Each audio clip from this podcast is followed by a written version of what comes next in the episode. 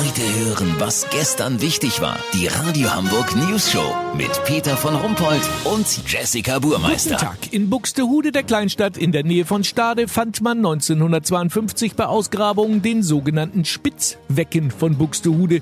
Es ist die erhaltene Hälfte eines aus der vorrömischen Eisenzeit stammenden Brötchens. Aber was hat Buxtehude noch zu bieten? Natürlich das Märchen vom Hasen und dem Igel. Aber nicht nur Archäologen, die Brötchen ausbuddeln oder populäre Kleintiere hat die Stadt an der Este hervorgebracht. Nein, es gibt noch mehr Berühmtheiten und die werden jetzt im Neubaugebiet Gieselbertstraße verewigt. Olli Hansen, wie genau und vor allem wer? Also die Buxtehuder Persönlichkeiten werden auf Straßenschildern im Neubaugebiet zu sehen sein.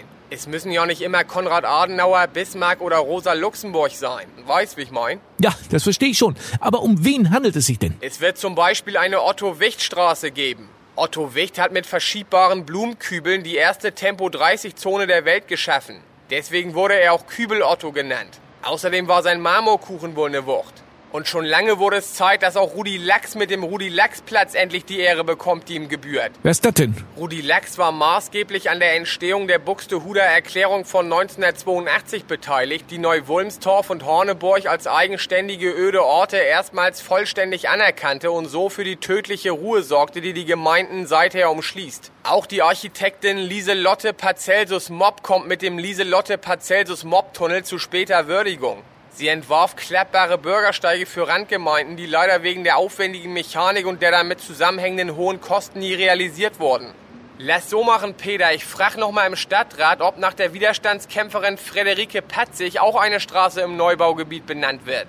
Patzig hatte während der Nazizeit Flugblätter verteilt, allerdings in Grönland. Das war viel nicht mutig genug, aber sie soll kurz nach ihrer Rückkehr 1947 öffentlich gesagt haben, dass dieses alles mit Hitler und so wohl nicht so toll war. Wenn das für ein Straßenschild gleich neben dem Rudi-Lachs-Platz reicht, melde ich mich noch morgen. Habt ihr das exklusiv, okay? Ja, natürlich. Vielen Dank, Olli Hansen. Kurznachrichten mit Jessica Burmeister.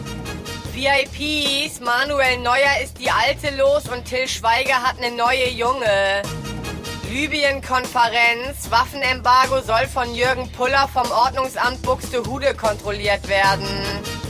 London, Gutachten bestätigt die Lächerlichkeit der britischen Monarchie. Das Wetter. Das Wetter wurde Ihnen präsentiert von Buxtehude Wochen im Schleckimarkt. Unser Angebot Blumenkübel Otto Wicht. Stück 179 Euro. Schleckimarkt. Wie krank sind wir denn bitte? Das war's von uns. Wir hören uns morgen wieder. Bleiben Sie doof. Wir sind's schon.